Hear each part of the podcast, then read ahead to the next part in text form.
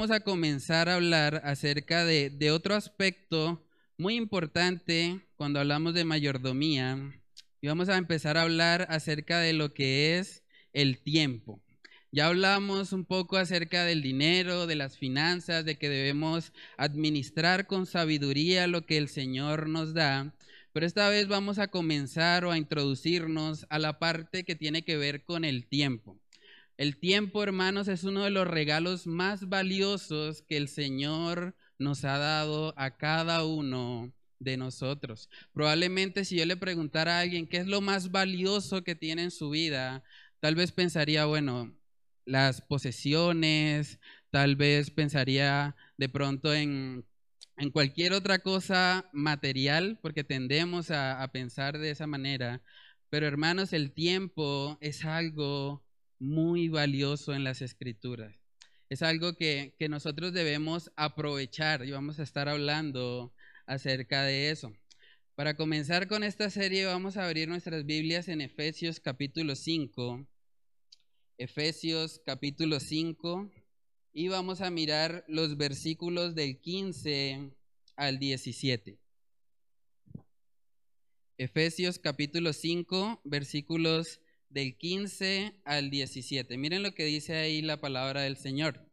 Mirad pues con diligencia cómo andéis, no como necios, sino como sabios, aprovechando bien el tiempo, porque los días son malos. Por tanto, no seáis insensatos, sino entendidos de cuál sea la voluntad del Señor. Algo importante de resaltar en este pasaje es que cuando nosotros miramos en el Nuevo Testamento, hay dos palabras que se traducen como tiempo. Una de ellas es la palabra cronos, que hace referencia al tiempo físico, de ahí sacamos la palabra cronómetro, y tiene que ver más que todo con, la medición física del tiempo. Pero también vemos otra palabra que es la que se utiliza en este contexto, que es la palabra kairos. Kairos hace referencia a un tiempo preciso o a una oportunidad que el Señor nos da. Entonces lo que vemos aquí en Efesios 5 es que el Señor nos está exhortando a aprovechar las oportunidades que Él nos da. De hecho, en la nueva traducción viviente, ese mismo versículo dice de la siguiente manera. Así que tengan cuidado de cómo viven no vivan como necios, sino como sabios. Saquen el mayor provecho de cada oportunidad en estos días malos. No actúen sin pensar. Más bien procuren entender lo que el Señor quiere que hagan. Vamos a orar. Padre, queremos pedir de tu gracia, Señor, en este nuevo aspecto de la mayordomía. Queremos pedirte, Señor, que tú nos ayudes a entender lo valioso que es el tiempo, Señor. Ayúdanos a entender que, que el tiempo es un recurso limitado, Señor, y que debemos aprovecharlo para tu gloria, Señor, para honrarte, para servirte, para hacer tesoros en los cielos, Señor. Ayúdanos a mantener nuestra mirada siempre puesta en ti, Señor, y, y que podamos recordar que tú eres el centro de nuestras vidas, Dios. Padre, oramos, Señor, estas cosas en el nombre de tu Hijo amado Jesús. Amén y amén. Bueno, hermanos, cuando nosotros hablamos del tiempo, tenemos que recordar que el tiempo es un recurso limitado. Ese es el primer punto que vamos a estar viendo en esta noche. El tiempo es un recurso limitado. Cuando una persona tiene escasez de dinero, puede trabajar un poco más y conseguir más dinero. Pero cuando una persona pierde tiempo, no hay forma de devolverse y recuperar el tiempo perdido. Por eso cuando hablamos de la mayordomía del tiempo es un asunto bastante serio, porque no podemos volver atrás, no podemos comprar más tiempo. El tiempo que se pierde no regresa Por eso es tan importante que nosotros seamos buenos administradores del tiempo que el Señor nos da. Y vamos a ver en Santiago capítulo 4 que se nos recuerda que la vida misma es como neblina. Santiago capítulo 4, vamos ahí. Santiago capítulo 4, versículos del 13 al 14. Miren lo que dice ahí. Vamos ahora los que decís, hoy y mañana iremos a tal ciudad y estaremos allá un año y traficaremos y ganaremos, cuando no sabéis lo que será mañana. Porque ¿qué es vuestra vida? Ciertamente es, neblina que se aparece por un poco de tiempo y luego se desvanece. No nos gusta muchas veces pensar en eso, pero la vida es como neblina. La vida se nos va en un momento. Vamos a hacer una pequeña actividad para que ustedes puedan dimensionar un poco de lo que estamos hablando. Andreita tiene unas hojitas, ella me va a hacer el favor de repartirlas a cada uno de los asistentes hoy para que nosotros podamos contemplar un poco la importancia que tiene el tiempo en nuestras vidas. Vamos a ver, hay 1, 2, 3, 4, 5, 6, 7, 8, 9. Bueno, si no alcanzan, puedes dar una por familia. ¿Vale, Andreita? Listo, yo sé que eh, eso que les acabo de compartir es, es un ejercicio que puede ser un poco fuerte, pero la idea, hermanos, es que nosotros podamos examinarnos y darnos cuenta de que el tiempo es limitado. Ustedes recibieron una hojita en la que tienen unos rombos. Ahí hay 90 rombos y cada uno representa un año de vida. Cada uno de nosotros se encuentra en una etapa diferente de su vida. Entonces, ¿qué vamos a hacer con esa hojita? Ustedes van a colorear los rombos de acuerdo a la edad que tienen. Ahora, yo sé que es poco probable que una persona llegue a los 90 años. Pero estamos tratando de ser optimistas y pensando, bueno, asumiendo una persona que viva una vida larga, porque de hecho la, la esperanza de vida en Colombia está alrededor de los 76 años. Entonces, si les coloqué ahí 90 rombos, pues estamos siendo un poco generosos. Pero bueno, la idea con esto, hermanos, no es como generar cargos de conciencia. Yo sé que hay personas que van a colorear más rombos que otros, pero la idea no es que usted piense, uy, no, qué desánimo, yo realmente he desaprovechado mi vida, sino más bien que usted sea consciente de la importancia de aprovechar cada minuto de su vida para la gloria de nuestro Dios. Nosotros tenemos un ejemplo que es un ejemplo bastante conocido, el ejemplo del ladrón en la cruz. El ladrón en la cruz vivió una vida en su mayoría de pecado. Él mismo reconoce en la cruz diciendo, bueno, yo, yo merezco este castigo.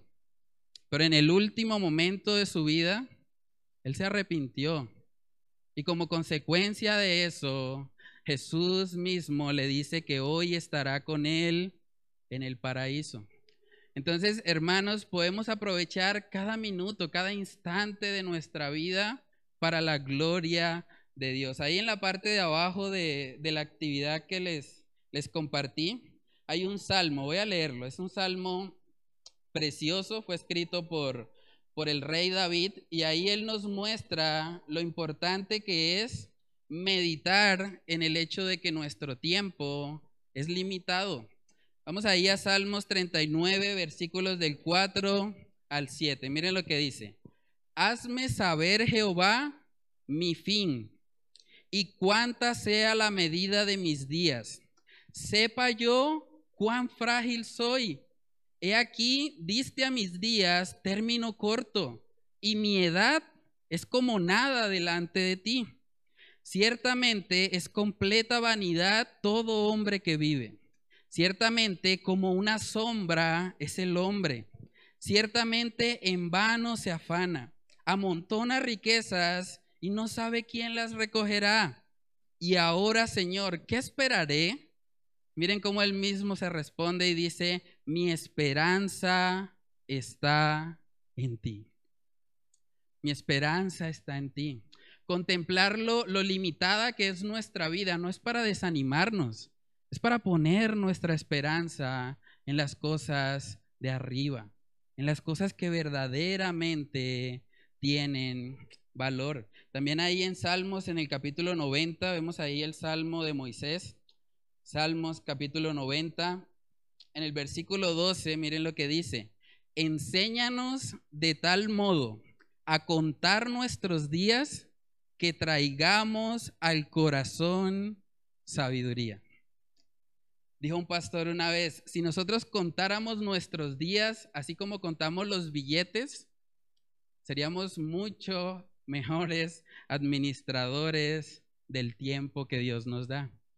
Cada día cuenta, cada año cuenta y debemos vivirlo siempre para la gloria de Dios. Como cantábamos ahorita al principio, nosotros tenemos una ciudad celestial y eso debe transformar nuestra manera de vivir.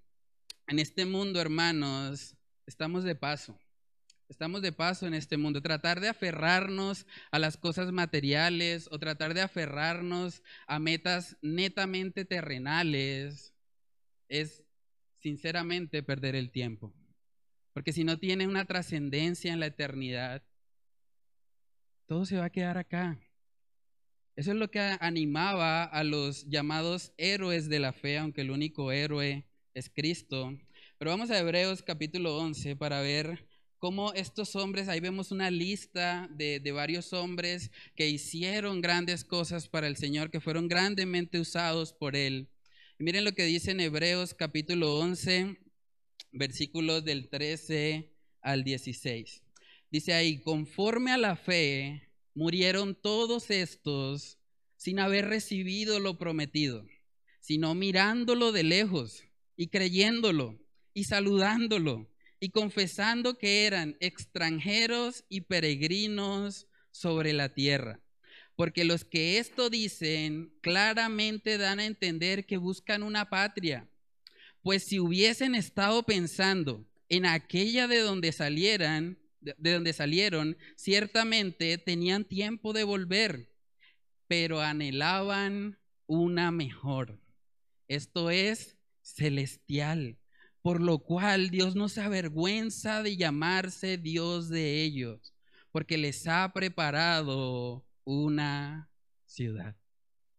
Estos hombres anhelaban la ciudad celestial, anhelaban la presencia de Dios.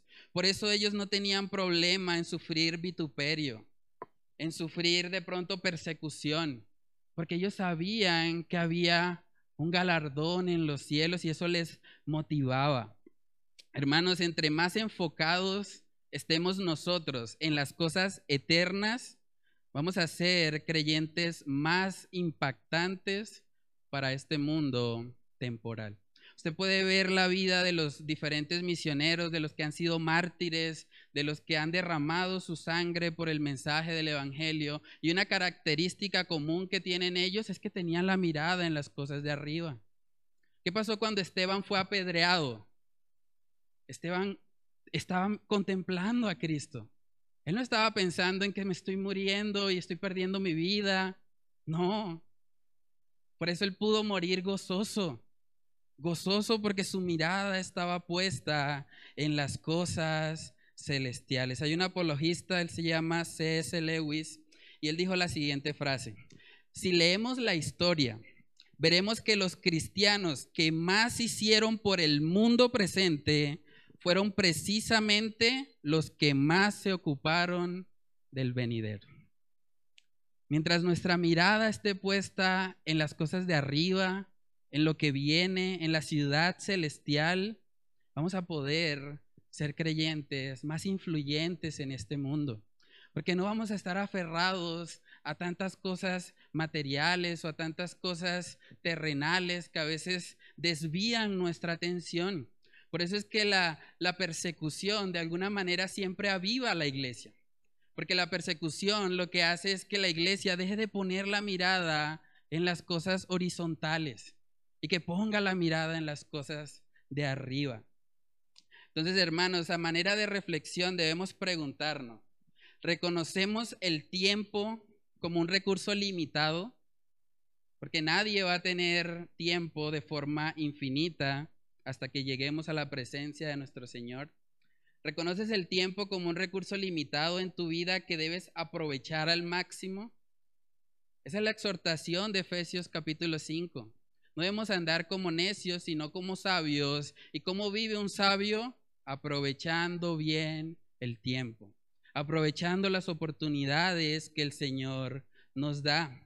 También debemos preguntarnos, ¿somos conscientes del carácter temporal de la vida?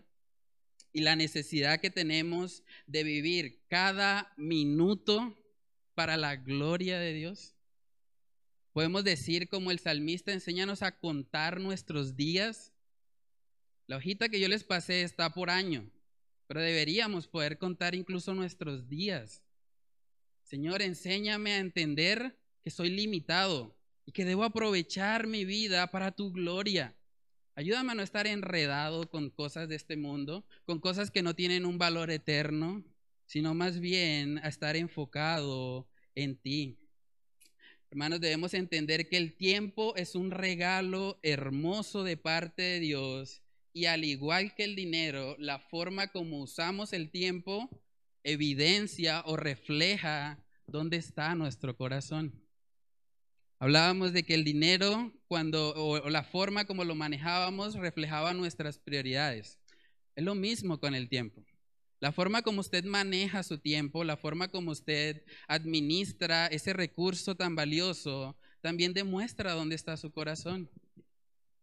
Pero vamos a ver, hermanos, que para poder hacer un buen uso del tiempo se requiere de diligencia. Para hacer un buen uso del tiempo se requiere de diligencia. Ese es el segundo punto en esta noche. Nótese que en Efesios capítulo 5, que es el texto base que estamos utilizando para la enseñanza de hoy, empieza diciendo, mirad pues con diligencia, con diligencia, o sea, requiere esfuerzo. Yo les confieso que eso es algo con lo que yo lucho mucho. Yo tengo que pedirle al Señor constantemente que me dé sabiduría en la administración de mi tiempo. Porque a veces es fácil distraernos, a veces es fácil no priorizar. Y vamos a estar hablando un poco acerca de eso porque durante la serie, hablando acerca del tiempo, vamos a ver lo que son las prioridades. Las prioridades son muy importantes a la hora de hacer una buena administración de nuestro tiempo. Aquí vemos que el apóstol Pablo manda que con diligencia nosotros estemos mirando cómo andamos. Y eso es muy importante. Nosotros no debemos vivir la vida cristiana sin examinarnos, sin mirar cómo vamos. Constantemente nosotros debemos analizarnos, analizarnos a ver si lo que estamos haciendo realmente es algo que glorifica a nuestro Señor. Es importante también aclarar que cuando hablamos de, hacerlo con diligencia no significa que vamos a estar siempre ocupados. Porque a veces también hemos creído la mentira que entre más ocupado yo estoy, entre más llena tengo mi agenda, entonces quiere decir que estoy aprovechando bien el tiempo. Pero no necesariamente es así. Vamos a ver un ejemplo en Lucas capítulo 12 de una persona que era muy esforzada en su trabajo, pero que a pesar de eso el Señor le llama necio. Lucas capítulo 12, versículos del 16 en adelante, dice ahí, también les refirió una parábola diciendo, la heredad de un hombre rico había producido mucho. Y él pensaba dentro de sí diciendo, ¿qué haré? Porque no tengo dónde guardar mis frutos. Y dijo, esto haré derribaré mis graneros y los edificaré mayores, y allí guardaré todos mis frutos y mis bienes. Y diré a mi alma, alma, muchos bienes tienes guardados para muchos años. Repósate, come, bebe, regocíjate. Pero Dios le dijo, necio. Esta noche vienen a pedirte tu alma y lo que has provisto, ¿de quién será? Así es el que hace para sí tesoro y no es rico para con Dios.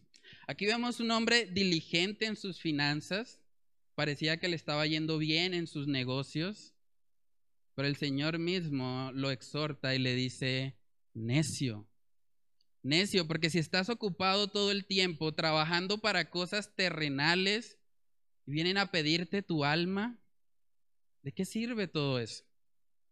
No tiene valor en términos de las cosas eternas. Por eso dice que así es el que hace para sí tesoro y no es rico para con Dios. Hermanos, la única forma en la que nosotros vamos a, a, poder aprovechar bien el tiempo es permitiendo que la palabra de Dios gobierne cada área de nuestras vidas. Es imposible poder aprovechar bien el tiempo, aprovechar bien el kairos, las oportunidades que el Señor nos coloca, si nosotros no conocemos las escrituras. Es completamente imposible. De hecho, ahí en Efesios 5, en, el versículo 17, miren cómo relaciona el apóstol Pablo esto. Él dice, por tanto, no seáis insensatos, sino entendidos de cuál sea la buena voluntad del Señor. Así se ve una persona sabia, una persona que está caminando con el Señor, que está aprovechando bien el tiempo. Es una persona que es entendida de cuál es la voluntad del Señor.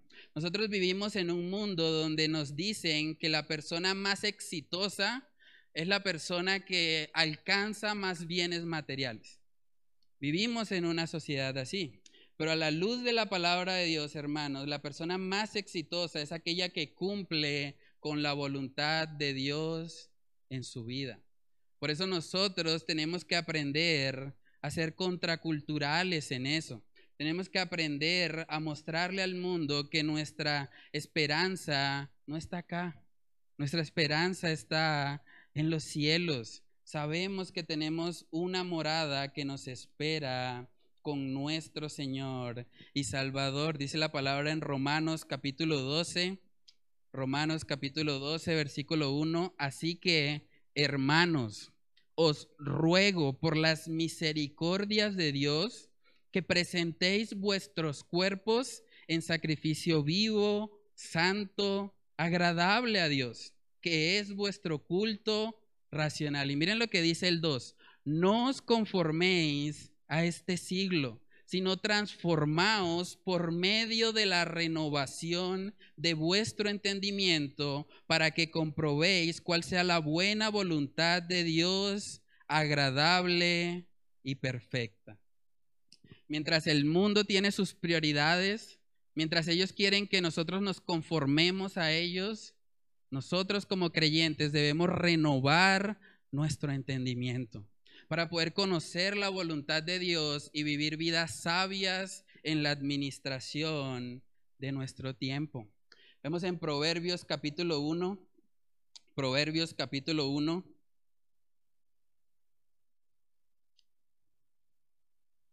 Proverbios capítulo 1, versículo 7, ahí vemos la característica de una persona sabia. Proverbios 1, versículo 7 dice, el principio de la sabiduría es el temor de Jehová.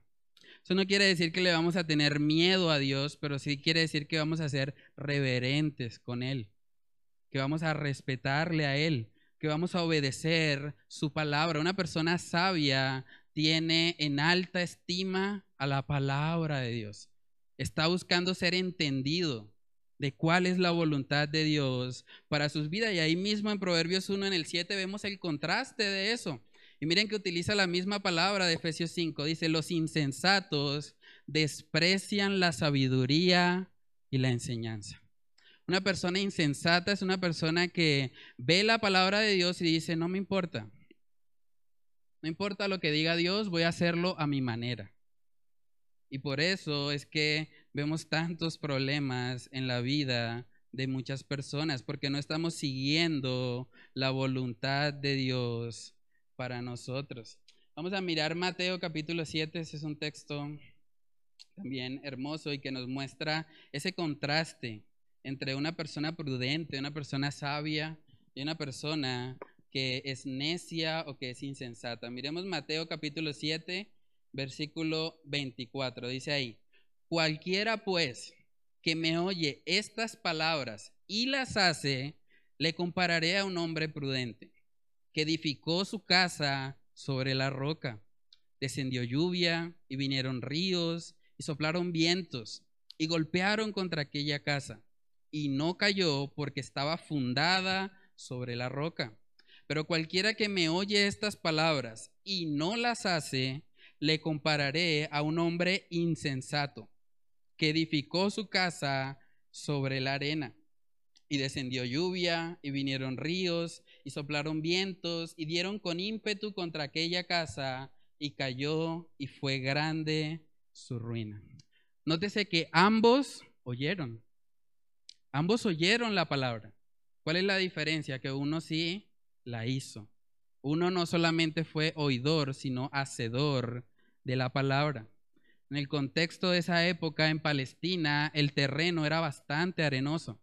Y mucha gente lo que hacía era que por ahorrarse el trabajo de, cavar más profundo, lo que hacía era construir ahí sobre la parte superficial. Pero ¿qué pasaba cuando una persona vivía de esa manera? Cuando venían las lluvias, las tempestades, golpeaban contra aquella casa y era destruida.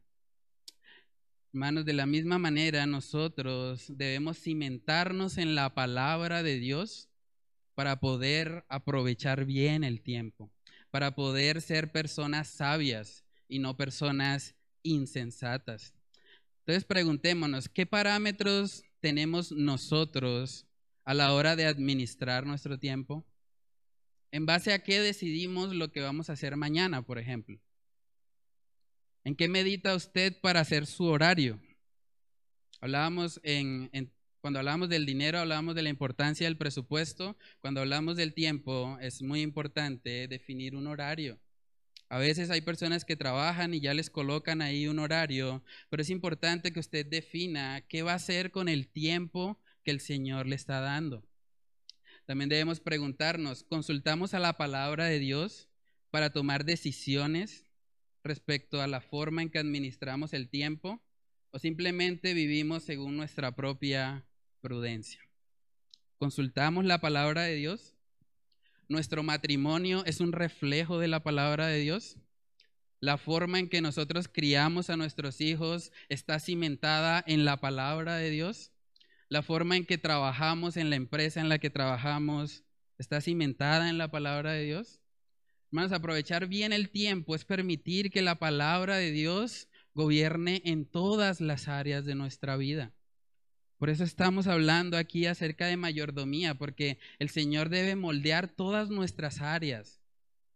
Todo debe ser por Él y para Él.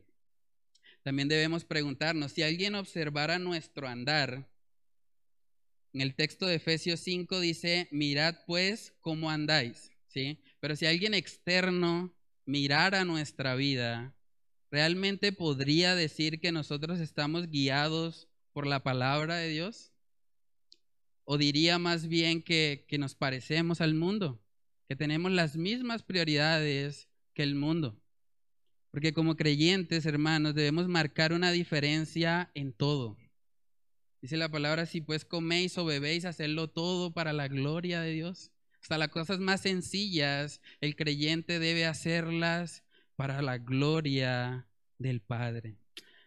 Entonces, hermanos, ese es el tema que vamos a estar tratando acerca de, de la mayordomía del tiempo. Vamos a estar mirando diferentes principios que nos van a ayudar en la forma como nosotros administramos ese regalo tan precioso el Señor nos da. Entonces vamos a orar y a pedirle al Señor que, que Él nos guíe en esta área de nuestra vida. Que esta serie de verdad pueda impactarnos y ayudarnos a realmente llenarnos cada día más de su palabra para poder ser hombres y mujeres sabias. Vamos a orar. Padre, te damos muchas gracias, Señor, por permitirnos estar aquí reunidos, Señor, por recordarnos la importancia de administrar sabiamente, Señor, ese tiempo que tú nos das. Yo te pido que tú obres en nuestros corazones y que tu palabra sea la que gobierne cada una de las áreas de nuestra vida. Señor, oramos estas cosas en el nombre de tu Hijo amado Jesús. Amén y amén.